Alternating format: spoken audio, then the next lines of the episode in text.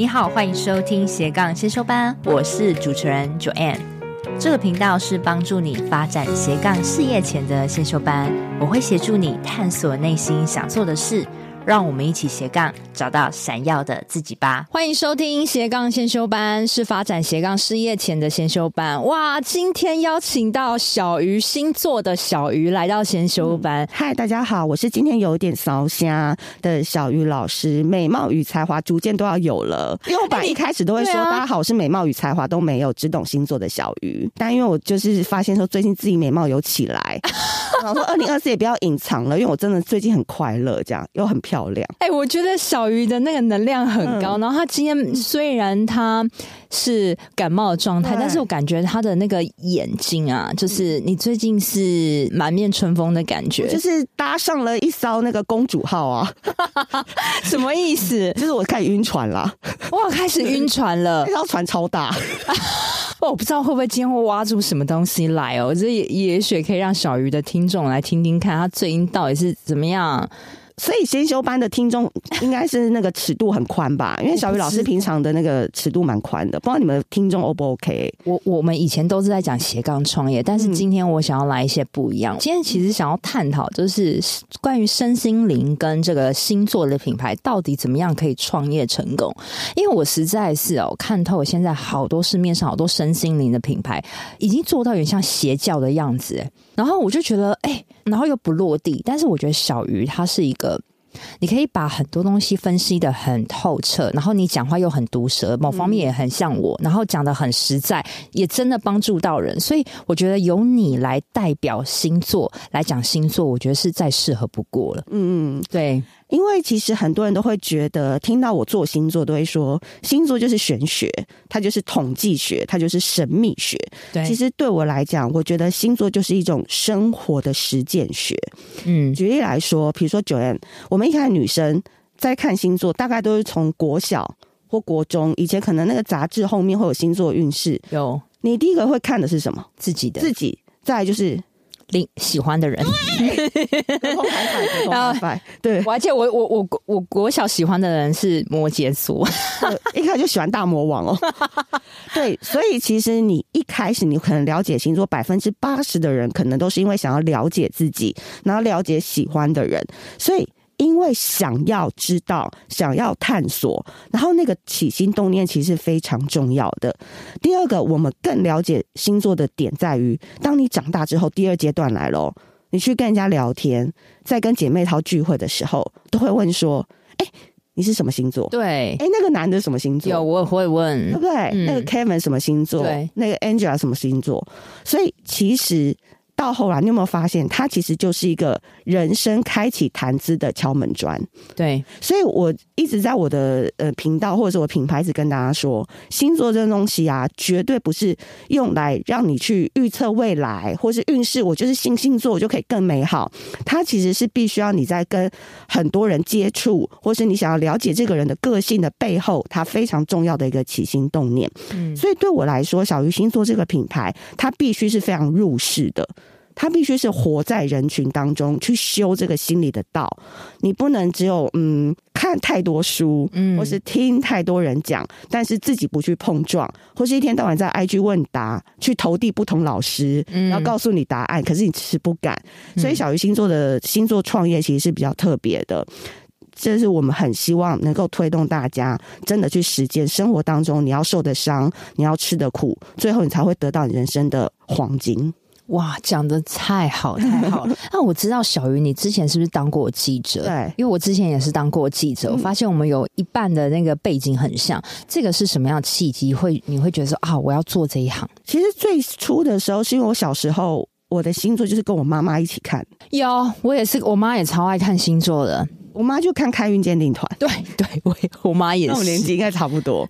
就那时候还有黄老师啊、唐老师，对对对，主持人华江天啊、李明那个时候，对对对，对我妈就一直看，然后我就会跟着她在旁边看，然后看一看也看出兴趣。嗯、然后长大之后，我去当了娱乐记者，嗯，然后我后来发现，我每一次就是开头问艺人或者是在访问的时候，我都会先去查他的星座。嗯，那这件事情其实让我在访问艺人的时候事半功倍。星座绝对是一个开启聊天入门的很重要的关键。嗯，那你你最后怎么会想说去做这个品牌？你是从什么时候开始？你是在网络上分享文吗？还是就直接做 podcast？其实大家有关注小鱼星座的人，大概都知道我一个悲惨的过往。好，我我们我们听众不知道，但是简单说一下。我跟你讲，人生要创业，嗯、就是一定要受到一个事情的刺激。小鱼星座的创业，就是从爱不到水瓶男开始。哎、欸，我我的国中初恋是水瓶座，你天平水平 OK，我们处女水平绝对不行。哦，我我好喜我好喜欢水瓶座，为什么？我觉得他们非常的逻辑清晰，然后很神秘，然后就是他的想法很聪明。那体力好吗？那时候国中还没有发生过什么关系、啊。你只以国中那个男生来评断，那个真的是太简单了。啊、你长大后遇到一些水瓶男，全部都渣男，好不好？OK，好。那因为我就喜欢那个水瓶男，喜欢了十年，然后我每次都待在那个李大人的位置。哦，就是我都以为李大人，我都以为会下一个是轮到我，就没有哦。下一个就空姐、柜姐，然后 model、小模。啊，就是都漂亮，白富美那一种啊！我那一五八，体重又很重，然后那时候又还没整形，然后就觉得哦，怎么可能轮不到我？然后我就上了很多什么 PTT 啊、D 卡啊、论坛啊，然后去看各种问答。我跟你讲，世界上最了解水瓶男的人就是我。后来就我就心里想说，那些写的东西都还好嘛。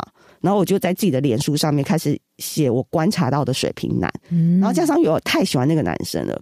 所以就回到你前面第一题刚才问我的，嗯、我为什么那么喜欢星座？对，因为我就是一直有爱情的驱动力 哦，真的。你我相信你们去去看星座，一定都会看喜欢人，或是你老公、你男朋友的。你知道为什么没有做紫微命盘吗？对啊，你为什么？因为要拿到男生紫微命盘太难了，他也不会，水瓶男不会把这个个资给你的好吗？对，而且你知道那那个紫微命盘还有什么七煞啊，什么太阳天梁坐在哪，太难了，所以我不敢去做那个紫。紫微斗数，然后后来那时候我就开始就是写那个水瓶男，结果后来就有人说，你可不可以开地球，就开公开，他们想要分享，嗯，然后后来还蛮多人分享的。其实我一开始就。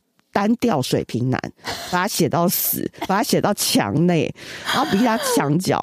就后来最后一份工作是我从大陆回来以后，我最后在一家三 C 的代理商担任公关。后来我就发现说，我真的没有办法当上班族，嗯，因为我人生的上班经验当中，我没有一天是准时到过的。哦，真的啊！我上班永远都迟到，但是处女座会这样。我跟你讲，因为我上升在射手，啊，对不起哦，哦各位射手座，我知道你们可能很准时，但我真的没有办法准时。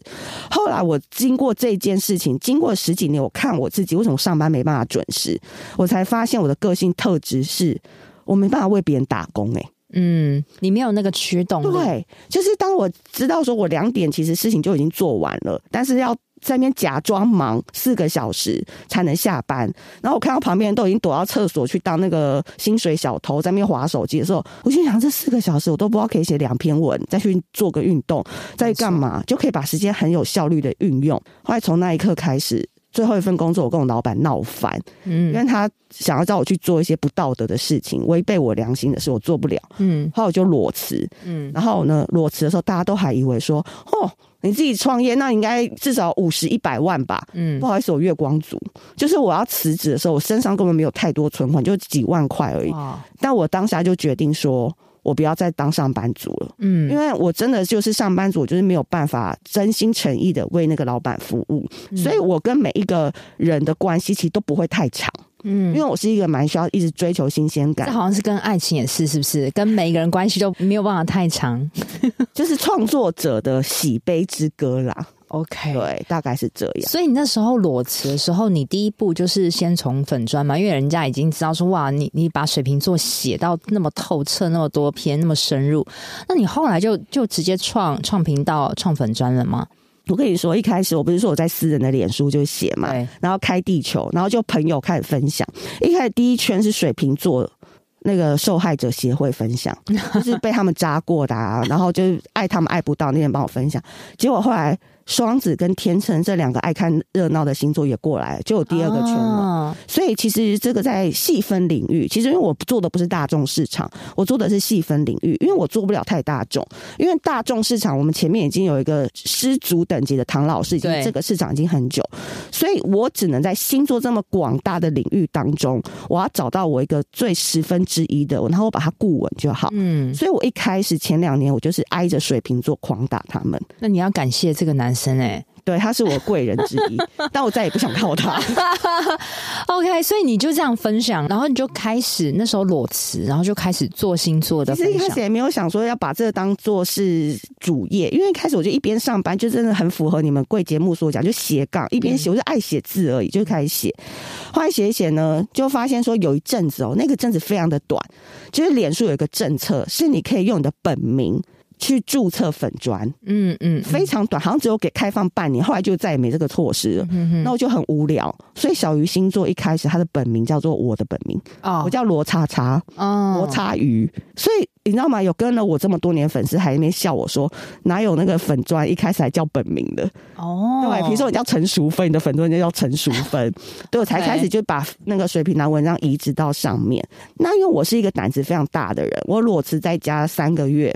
都没事干，就在那边划手机啊、看剧什么的。结果同时间，我们离职的两个女同事，我们三个是同事，就在家里聊赖，就很像大骂。我们在那边聊赖，就说：“哎、欸，以前我们都帮老板弄募资，要不然我们自己也来搞一个。我们看以前我们在公司学到的技能。”啊，oh, 我们能不能来做一个募资？是那个微光卡吗？没有，一开始第一副是爱无能、负能量生活指引卡，它是一个黄色的卡。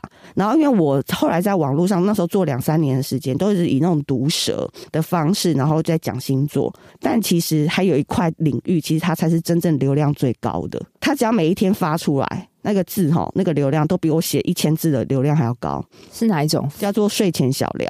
哦，oh, 我那时候一年三百六十五天，现在都比较偷懒了。以前真的很勤奋的在做，每天晚上十一点就固定发一段文字，比如说生活是苦的，你是甜的，嗯，或者是我只爱我没有情敌。所以你那时候就从你的粉砖，然后每一天这样，每天发，结果单个每一次十一点，大家一定要记得，如果你是卖情感疗愈类的，十一点是一个非常重要的时间。哇，Wow. 为什么？因为那个时间大家会开始哦。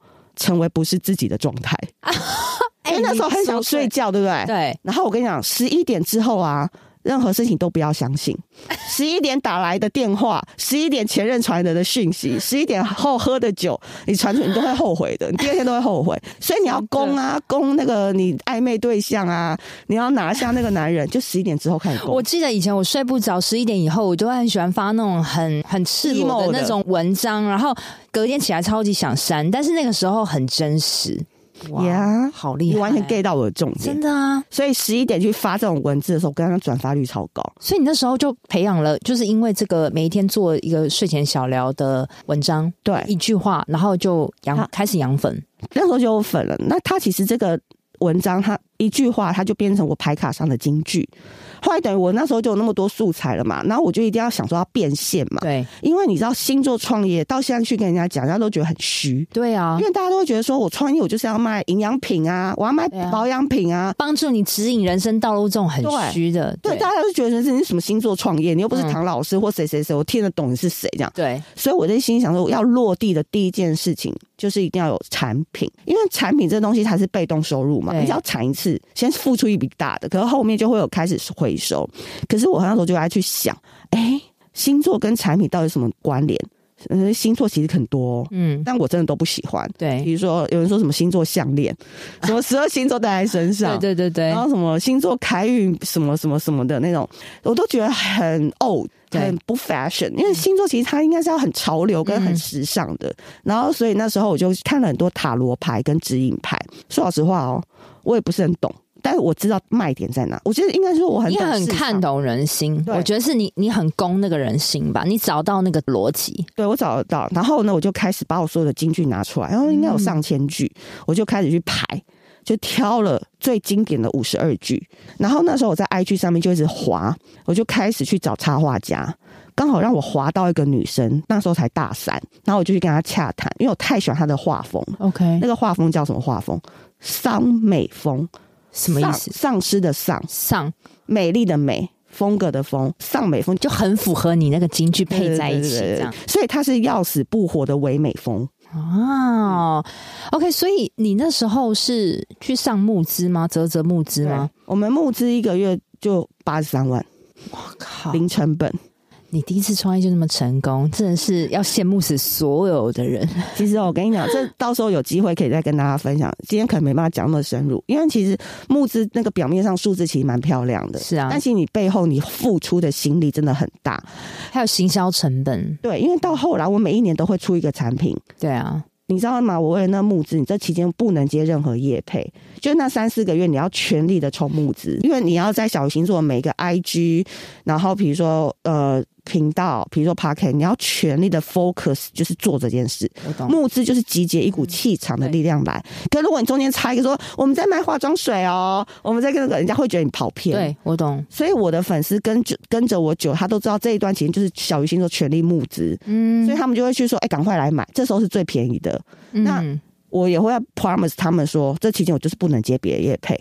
对哇，真的是太屌了！我觉得小鱼他有一个敢冲的个性，而且好像也不用纠结太多事情，就直接做，直接裸辞，然后就就是靠写文章，嗯、然后很懂人心，然后去看、去分析，然后到最后上了这个募资那么成功。嗯、你觉得啊，就是你可以那么快的一时之间募资那么多，然后造成很多粉丝黏着度，你觉得你最大的好的特质，做最对的事情是什么？我朋友都说我是淡水区的。小刘备，小怎么说？刘备，刘备，刘备就是《三国演义》的刘备嘛。刘、嗯、备这个人，他的特质还蛮蛮特别的，就是说他其实自己什么都不强，嗯，但他很会看人。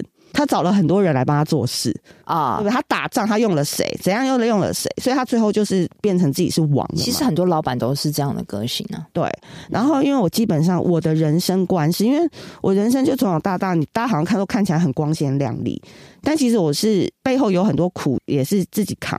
那我要说的事情是，第一个，你一定要把你的人生啊当做是。一场体验，嗯嗯，就是体验这两个字，我觉得很重要。不论你今天是呃分手，然后有感情，离婚了，赚大钱了，失败了，倒了，什么家人去世什么，你都要把它想成是宇宙给你这一场布景，然后你只要顺着那个宇宙给你的指示走完就好。嗯、所以好坏得失，第一个就是放宽心。嗯，当你放宽心的时候，你不在乎很多事情的时候，很多人就会觉得你很特别啊，因为很多人都在纠结。对啊，然后呢，当他觉得你很特别的时候，他就会靠向你了，是黏着度就有了嘛。所以我觉得你是来自于你把心放宽了。因为我小时候就是太在意，因为我是处女座，其实处女座其实很在意别人的眼光。是啊，是啊，对。比如说蔡依林，我当然我没有像蔡依林那么厉害，蔡依林小时候也是很在意别人的眼光，嗯、可她后来越活越自在。对，那因为我小时候就是爱不到那个水瓶男，也是因为我太在意。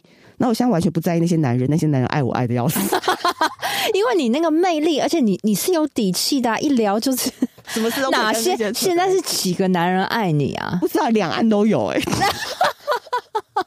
我靠！欸、我这边补一个好了。哎、欸，很多男生因为要追我，他让他自己变得更好。哎，他们在新月许愿，跟每一个月开始要许愿的时候，他会说：“我一定要让我自己变得更厉害。”他们去学小提琴，去学英文，就是为了要追到小鱼老师。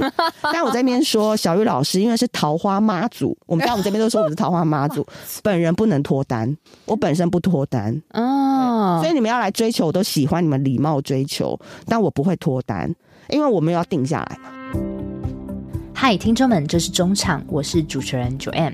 斜杠先修班品牌理念就是想要帮助想要成立斜杠事业，但是不知道如何开始的新鲜人，甚至如果你已经是在斜杠事业努力中，但是却快撑不下去，没有变现模式的同学们，你们也是我一直服务的客群哦。如果你听我节目很久了，又是属于以上症状的同学们哦，非常欢迎你现在赶快按下暂停键，跟我预约一小时的斜杠咨询。因为这个斜杠咨询是我做了近两年的服务哦，从我节目开始开播到现在一直有在做，目前为止咨询的次数也超过了一百位。同时呢，我也是政府单位的创业促进计划讲师。这个咨询会对于你品牌定位、变现模式、心态厘清多少会有些帮助。另外啊，因为有参加过咨询询的同学都知道，哎，每次咨询我都是付出极大的心思在跟你掏心掏肺，也很希望你慎重看待这次的咨询，而且我也是希望真的有需求的同学再跟我预约喽，期待你的到来喽，拜拜。那我回到你刚刚所问的，就是那个关键是什么？我觉得第一个就是我很多人会来帮我，嗯，然后我很会用人，嗯，对，我在募资的时候，我都会一直告诉大家，你的团队最多不要超过五个人，真的，因为从二零二三年开始，这个世界变得很快，尤其二零二四年五月二十六号木星进入双子之后，每一个人一定是多工，就是你一定要又会 AI，你又要会用 Canva，你一定要会什么什么什么的，所以。人啊，或者是你要组织一个公司的时候，最好一开始就不要超过三到五个人，五个是极限。有体会过了，越多你反而会花更多的力气去处理那些行政上或是管理上的。其实有时候像我这种天秤座，我是很不喜欢，对我我很不喜欢去，有时候也不喜欢去得罪人或是什么的，就会我觉得那个压力已经不是创业啦，是人情上的压力，很很烦。对，因为创业最重要的事情是，我觉得不能内耗。当然，这件事情可能蛮。否，我们疗愈创业或是身心灵创业，因为有可能更大公司的老板他不 care 这一块。嗯，可是其实我自己在学习的过程当中，我也认识很多老板或 CEO，其实他们每年都花五十、一百万，更多是修这种器材。哦，身心很重要，心灵很重要。所谓的先安内才能攘外嘛，对啊，就是当你想要成就一个事业，但你的心一直很浮动，或是你整个气场跟能量不对的时候，其实不会有人来帮你的。嗯，所以你一定要让你就是散发你的能量跟你的社群里的那个频率是给大家的时候，他很多人关注你以后被看见，才能被选择。OK，嗯，真的真的，所以我觉得小鱼他可以在那么短时间有这个粉丝粘着度，那有粉丝粘着度就有生意了嘛，对，对不对？所以我觉得这慢慢慢慢堆叠，让你越来越有底气，然后凡事放很松的态度，你就会发现，哎，怎么就是好的人也也过来了，然后。一定会帮助到你的事业上的成长。那我还蛮想问，因为小鱼你根深蒂固还是一个处女座嘛？其实我非常多处女座朋友，然后我老公也是处女座，我很喜欢处女座的实在。对，然后但是他们其实也比较内敛。就是我觉得，如果以我刚刚跟你聊天过程，我不会觉得你是处女座，你真的很像射手座。有人说，好像年纪越来越大的时候，会会比较像上升星座。哦，那你觉得刚开始你也可能不是那样侃侃而谈，嗯，然后到你后来变成侃侃而谈，很多人可能会指引说，啊，你又不像唐启阳一样，嗯，或是谁谁谁一样，你凭什么说这些？对，而且你的风格是呛辣个性的，一定会被批评，嗯，或是有些批判，对，你怎么熬过去？因为这一定是你熬了之后，你现在才会变成那么豁然。嗯，呃，我先讲最近的好了，就是我先讲果，再讲因。就是现阶段，如果有人批评我的话，就是基基本上他怎么对我就怎么对他。就是其实我 reels 有一个影片，其实流量还蛮高的，嗯，然后那影片很高，根本没在讲星座，嗯，就是在骂人。就是有粉丝，他就会在 Podcast 上面的留言处，所以我在那边很很希望 Podcast 的平台，你们要加一个回复的栏，好不好？你知道 Podcast 留言没办法回复哎，我知道。然后他就留在那，然后骂你什么，然后大家就看得到，也没办法删。我我我有看到你的评论，对我有看到，很多人就会说什么卖东西啊，阿姨敛财，那个那个我都知道是谁，因为 他们三不五时，他们就是要求骂。我在 D 卡也是啊，就 D 卡有几个也是这样啊。他们就是每次我来写写什么，然后他们就会说又来要讲这个又不准，就是说你都每次都不准。我每次都看到同一个账号，我先讲 D 卡那个例子好了，就是我每次只要一发文，然后那个账号的那个女生又来，就会把我骂的很凶。哎，她是真的不留情面的骂哦，她就会说我不准啊，什么什么什么讲的。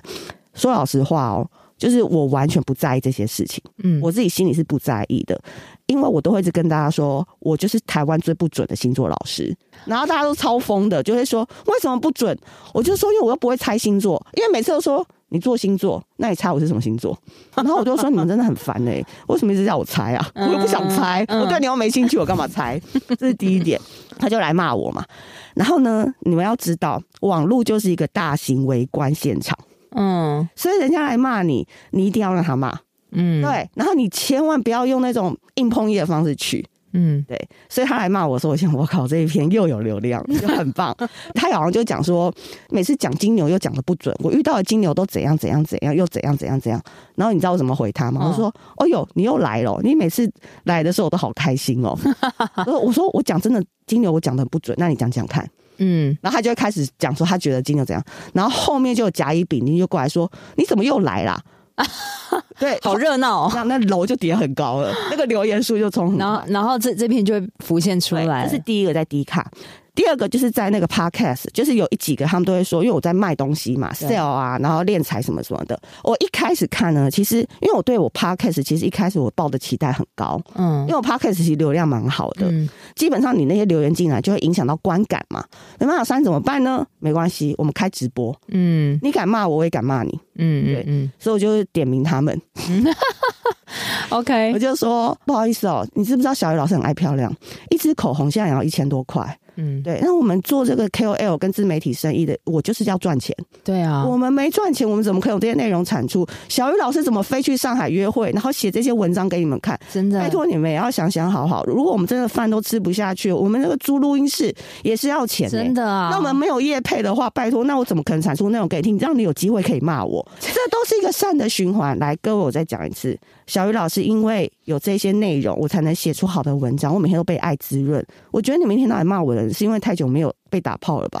我很希望你们多多去打炮，被爱滋润，你就没有时间来骂我了。善的祝福形象回向给你，我就就是这样讲。然后那 real 是推爆，所以我我我是觉得说，因为网络的世界本来就是这样。你今天要做自媒体，或是很多人听到哦。小鱼好像这样讲讲就会红，KOL 我这样做做就会红，就想跳进来的话，我觉得那个心态上，你今天听这一集，你一定要最知道的事情是，不会有那么多买单的，对啊，不会有那么多人买单的，就是一定会有一块的人是非常讨厌你，或者是一直批评你的，就会嫌弃你的什么的，这一块我觉得你们是要特别留意。如果你的你的心态没有办法像我拉的这么高，然后把它由坏的转成另外一种营业方式的话，嗯，嗯，我觉得你们很容易会被这种东西影响。对啊，这是最关键。而且我觉得很很好笑的是，有些人他没做起来就害怕，但是其实通常都是要有一点做起来，你才有流量嘛，才会有人骂你。我就想到一件事情，很多人都说要做啊，然后说想想想那 Podcast 要怎么做？哎，那个 Reels 要怎么做？我看你们好像都很简单那什么的。然后我说你先这样子。你先每天呢、啊、就录一个三十分钟的，你就自己对自己讲话。对，你看你能不能持续二十一天？真的，像我回到家，我是完全不讲话的。我也是，不要理我。嗯、像我妈，其实就是要忍受我，就是其实在家是非常冷漠，跟不想跟人任何互动的。因为你的能量都给外面的学员啦，所以这个就是一直我也是在取得平衡的地方。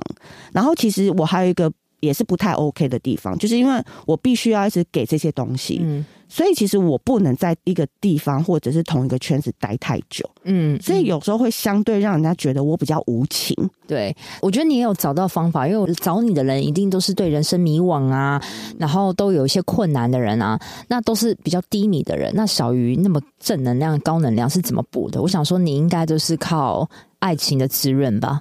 嗯，还有体验很多不同的人事物补的吗？事物，我觉得。你说能量高跟低这件事情，其实它都是一种互换。嗯，然后我先讲一一个法则哈，就是我妈妈她是从三十八岁那一年开始练瑜伽，嗯，然后所以她的人生过得极其单调，就相较于女儿就是在外面闯啊，然后那个去探索，她就是一个每天两点一线，就是上班，然后到医院，然后回来，中间就是会去岔一个岔路是做瑜伽，嗯，她人生没有其他的休闲，她就是这三个点一直跑。可是我有一阵子，就是我人生很低迷，身体非常的痛，然后去每一个礼拜花一两千块去做那个按摩，什么都没有用。我妈就跟我讲了一句话，她说：“你呀，你知道吗？人生最强的治疗方式就是自愈。”嗯。所以你要不要来做做看瑜伽？就是你稍微把自己的筋骨伸展，然后我妈妈教你几个动作，然后就开始，然后我就是发现，哎，真的有慢慢改善，嗯嗯，然后我慢慢就不太需要去花钱在那个按摩上面。当然，我后来也没有持续学，但这件事情给我很大的启发，是从我妈开始告诉我这句话：说人生最大的解救药方，其实就是自己治疗自己，蛮有道理。对，可是因为很多人他根本连自己是谁。他都不知道。我觉得更可怕的一个点是他活成了别人眼中的自己，然后他还不知道。对对，他活成妈妈想要的那个样子，嗯，男朋友想要的那个样子，或者是老公想要的那个样子，嗯，所以他就会一直活在他以为是自己是那样，但他其实不是那样。对，那。呃，我们再回到说啊，就是你那时候开始做星座命理啊，你觉得你做对了什么事情？因为现在大家都很泛滥嘛，嗯、然后你在社群上怎么样的展现，人家都说你是什么特质，嗯，可以变得那么有说服力。我其实是星座公务员哎、欸，你不要看我好像很潇洒、很洒脱什么的，我是每一天。一定要跟我粉丝互动的人，每一每一天哦，甚至每一个小时，我是活在网络里的人。我觉得这个没有爱是没有办法支撑。我很爱我的粉丝，你很爱，对啊，他们当家人，所有的 IG 私讯我每一个都回。OK。这你应该也是啊，我也是，就是你每个都回。可是你要想看，我现在粉丝量也到几万了，而且他们会问我的问题都是那种很很深的情感问题，或是然后你也真的就去真的要去回买卖的问答，都是我在用嘛。就是我就是活在网络上的人，然后我做对一件事情，就第一个我找到了细分领域。所以一开始创业的时候，你不要去做大众市场，尤其身心灵疗愈这一块其实非常多。对啊，因为连香氛、无感体验，其实它都被归类为在这一个领域当中了。所以不是只有心灵的，有更多的是产物。嗯、这个红海市场其实是非常大的。嗯、所以第一个你要找到细分领域，是你到底最擅长。做什么？嗯，所以你到现在去打小鱼星座，它后面一定是跟什么水瓶男啊，什么什么，就是在网络上一直堆这个字嘛。然后在第二个点是，你一定要养出一群跟你的特质很像的铁粉。为什么？因为你带起来才不会累，所以你做很多事他能够理解。你出事的时候还会帮你说话。还有就是因为你很释放出很真实的自己，所以也让喜欢你的人靠近，他也有你相同的 style。如果你今天没有办法释放出真实的自己，你的粉丝也没有办法那么精准呢、欸。应该是说，呃，大家如果想要投入这一类型的行业的话，你一定要知道哦，你就是活在网络当中的人，就是你现实跟网络，你绝对不能落差。我举例啦，嗯，为什么有很多人人设崩了？对。其实他做的事情可能说不定也很多人在做，但为什么会崩？其实主要就是因为他现实跟他网络上的那个形象落差感太大。嗯，但如果你这条路你要走得长、走得稳、走得那个久的话，我真的觉得不需要爆红。嗯，不需要爆红，因为一爆红的时候，你很多东西会被扒出来，那你还不如一开始就。脱光光给人家看，就像你说你是才华跟美貌都没有，没有，可是啊，对方就会后后来发现，他们都说不会啊，你都有啊，什么？哎，他反而帮我捧嘛，我不用自己捧自己，口碑行销。所以我觉得现在 hashtag 我都会跟我的粉丝说，你要把你自己当做是一个品牌，不论你今天是当个打工仔，还是当社畜，还是当自营业，人家最后卖的都是你这个人，嗯、买单都是你这个人，嗯，所以你一定要找出你自己的四个 hashtag，嗯，所以我第一个 hashtag 就是水瓶座嘛，嗯，第。第二个 hashtag 就是美貌与才华都没有，这是一定要变成我的 slogan。嗯，然后第三个点呢是那一群铁粉一定要帮你买单，每一个铁粉都是我的 KOC。现在已经不讲 KOL 了，他也继续帮你，比如说你你出了什么卡，什么微光卡或是什么，他也帮你 promote。我爱你爱成这样，你要把小鱼星座想成是星座界的 Vogue 跟小红书，哦、我们不能把小鱼星座想成是小鱼一个人。为什么？因为他们来，基本上我这群仙女们，就我的粉丝们，他我现在 IG 一点六万，然后粉专大概一点九、二点二，人不多，可是这个量是最好的。嗯、我不要十万，我也不要二十万。为什么？因为你量大的时候，你人很难去筛筛到优质的，嗯、你知道吗？我们的仙女，我有会长。我台中有一个会长，我不知道你有没有听说，就她是一个金牛女。嗯，那会长在里面的任务是什么？她其实就是要负责出钱。哇，我都可以很明讲啊！今天来你节目，我都可以直接讲我怎么管理我的粉丝。我只要一出微光卡，他绝对就是买最大的，所以他是大户人家。嗯，所以他一买的时候，他就会发现动，他就会 take 我。那我就跟所有的粉丝说，会长这一次微光卡他又买了十副了。嗯，怎样讲？这就是会长的任务。嗯，我们还有社群，社群里面我都不用管他，自然会有人管。嗯，班长，那是一个天蝎座的 T。你跟我们社群一样，嗯、我们也是有分什么班长、学艺股长，但是现在我们那个粘着度渐渐没有像刚开始两年前那么的有体制。我完全没管哎、欸，你没管？你知道这个东西要怎么做吗？对啊，那个社群其实一开始，我我跟你讲，很多事情都是无为而治。嗯，就是我根本也没有要做这些事情，就是一开始是那个 Line 来找我，就是小雨老师，我们想要做一场什么线上咨询会，我可以帮你开一个社群，他就有这个福利，可以让我免费开一个社群。社群好像就是会很多人加入嘛，上限五千个人什么的，我就说好，因为我想赚那个钱。嗯嗯，我先说小鱼星座不是一个非常有道德的老师，我是商人，所以我要接那个 case，而且又是跟 Line，对不对？要给这么好的福利，就然后人就进来，那个人进来后，他就一直维持在四百五十个人，他没有很大，可是你知道吗？他这一群人超疯狂，两年来没有人脱团，而且我们在里面还很多人结婚了。哦，他们就是这样子聊天，就是聊。他们每天的讯息都是九九九加。小雨老师只要偶尔有新文章进来丢进去就好，或是跟人家闲聊几句，跟他们唱一下歌，线上唱一下歌就好，就离开。里面就会有班长、副班长，然后他们就会定期聚会，班长自己办。所以那个社群到最后，你要有一个抛弃的念头，就是他已经不是小雨老师的社群了。他们是自成一格的社群，那你里面的人，你有做特别的筛选，不然你要给几个人有一些特殊任务。我举例来讲，哦，有些东西只有班长或会长才有的。其实这你要给他赋予一个任务，有些人要钱，有些人要名，有些人他要你在你的线动曝光。OK，很好的操作。哎、欸，你公告的好细，我好感谢你。哎，我跟你讲，我什么都可以讲，但做不做得到，跟你有没有这个魅力是个操作在个人，所以我都可以告诉你我怎么做，这没有问题。是啊，是啊，因为你要抓住人的心理，帮你做事情的原因是在于，大家都其实很想被看见。哇，我觉得一切啊，还有 就是小鱼，你太会看人心了，所以你还可以把那个成员管理的好好的。你知道，哎、欸，他重视什么，我就让他来管。你的受众都是哪一种类型的人呢、啊？就是因为我觉得你很喜欢用很犀利的观点去打醒他们。嗯我我蛮想要听一个例子，就是有人来找你咨询，然后你后来打醒他，到他后来有成功改变的一个仙女，有没有？有，我的仙女们，我的轮廓类型我都可以跟你说。大概就是二十五岁到四十五岁，然后单身，然后住在一个蛮不错的一个房子里面。他每天早上出门，他一定会化精致的妆容，他会去星巴克点一杯咖啡，他会拿着很好的包，他不一定会坐公车，可是他一定会搭捷运或搭计程车。他下班他一定会去健身、做瑜伽，然后他一定会很喜欢拍线动、发 IG，然后他一定一年他可能定期出国要两次，他很爱自我学习。但这些人有一个特质，就叫做他们都没有男朋友。你的受众的 level 好高，但是也是你养出来的。对，我跟你讲，我受众有高到就是那种外商的 CEO，哇，留美回来的。我这次去上海办演讲，他说他从小红书刷到我的，嗯，你知道那个女生她是霸总，嗯，她自己就是一个霸总，然后她就来听我讲座。我说你怎么也要来？她说哎呦，我就都喜欢弟弟啊，我都用钱砸他们，砸了他们也不喜欢我，又该怎么办？所以你知道吗？其实情感疗愈职场最有利基点的，就叫做爱情。所以还是要回归，就是今天整个为什么我一开始就会跟 Joanne 说，我晕船啊，干嘛干嘛的故事一定要从这边切。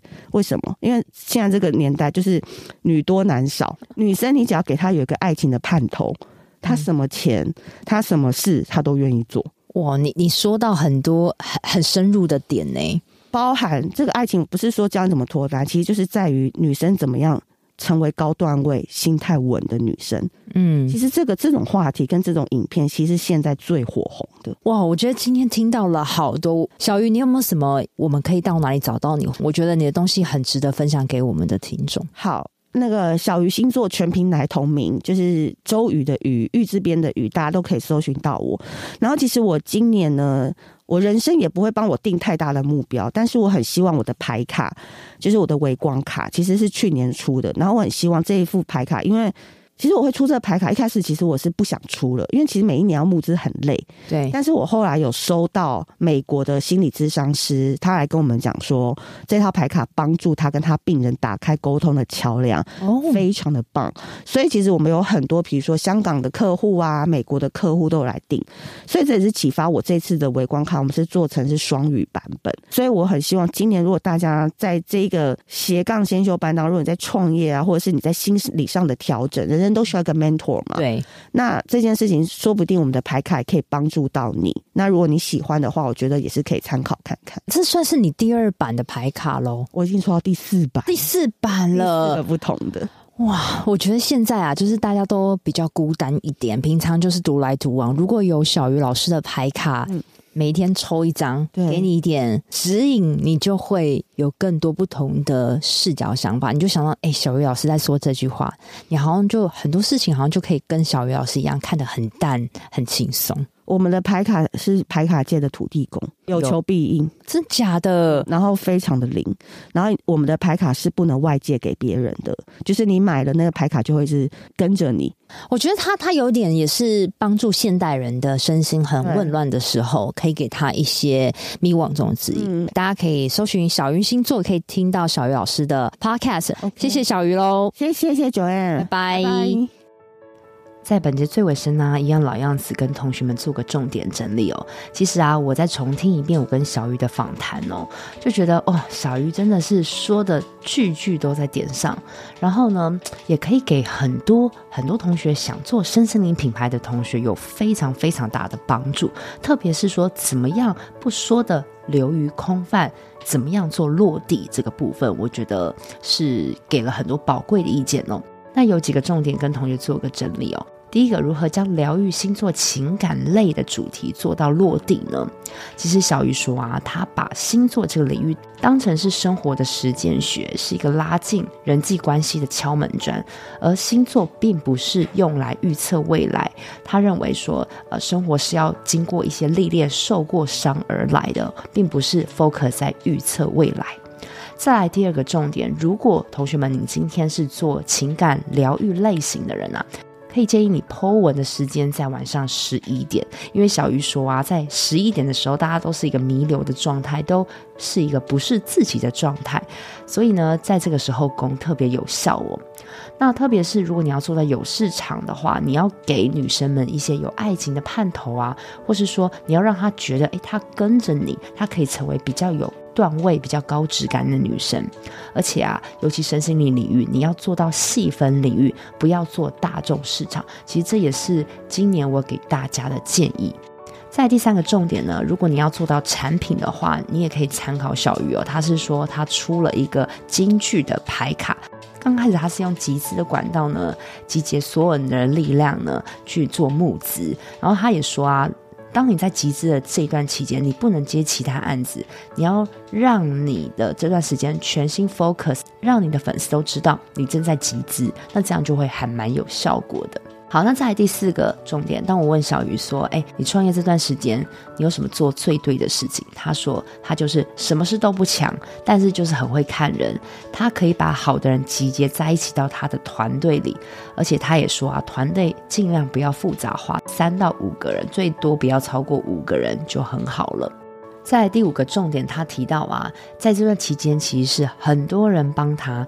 为什么会有很多人帮他？因为他把人生当作是一个体验。当你对人生生活放宽心的时候，别人都觉得你很特别，就会自然靠向你，到甚至帮助你的事业。在第六个重点，他提到，我们做这个领域不一定要很有名、很多粉丝量，而是你要怎么去养一群跟你特质很像的铁粉。透过你的平台不断的输出你的观点，让很铁的人靠近你，你跟他越有粘着度呢，其实这个铁粉就是你的 KOC，他就可以帮你买单，甚至是你可以组一个群，那你可以让有一个人担任一个领导者，你也要学会看人啊，因为有些人啊，在这个群里，有些人很是要名，有些人是要利，只要你懂他们的心，你就可以让他们去管理你的粉丝群。自然而然，你们就一群小圈圈，那绝对可以增加你的事业体。其实啊，学钢琴修班刚开始的时候，也是一个班级的概念，在 Facebook 社团，我们之前也会办活动啊，然后我们也会在网络上办班会啊。其实我很懂小鱼的经营模式，我刚开始也是这样做起来的。好，给你参考。如果说你很想对于关于社团怎么经营，其实你可以私讯我的 IG 来问我一下，好不好？我刚好曾经有做过这样的演讲，我觉得可以可以分享给你。好，那再来第七个重点。当我问小鱼说：“哎，为什么他每次说话都可以哇，非常的有能量，让人家跟他讲话就好开心哦？”他有提到他妈妈建议他的，就是他说人生最强的解救药方，其实就是自愈，自己疗愈自己。当我们有自愈的能力，我们就可以在每一个难关都可以自己壮大自己。最后的最后啊，要建议大家，如果你是想要经营网络上的生意、自媒体的，你这条路要走得远，你现实和网络上的形象绝对要一致，不要有让人家觉得人生崩坏的感觉。不如刚开始就做对，刚开始就做最真实的自己。好啦，不知道大家听完这集过不过瘾呢、啊？我真的发现啊，最近好多人做身心灵、星座的领域。当你现在还正在苦恼的话，我都很欢迎你可以找我聊聊，聊聊看你的困难的地方，也许看我可以如何帮助到你。希望这集对于做身心灵疗愈、星座领域的你有些帮助。我们下周见喽，拜拜。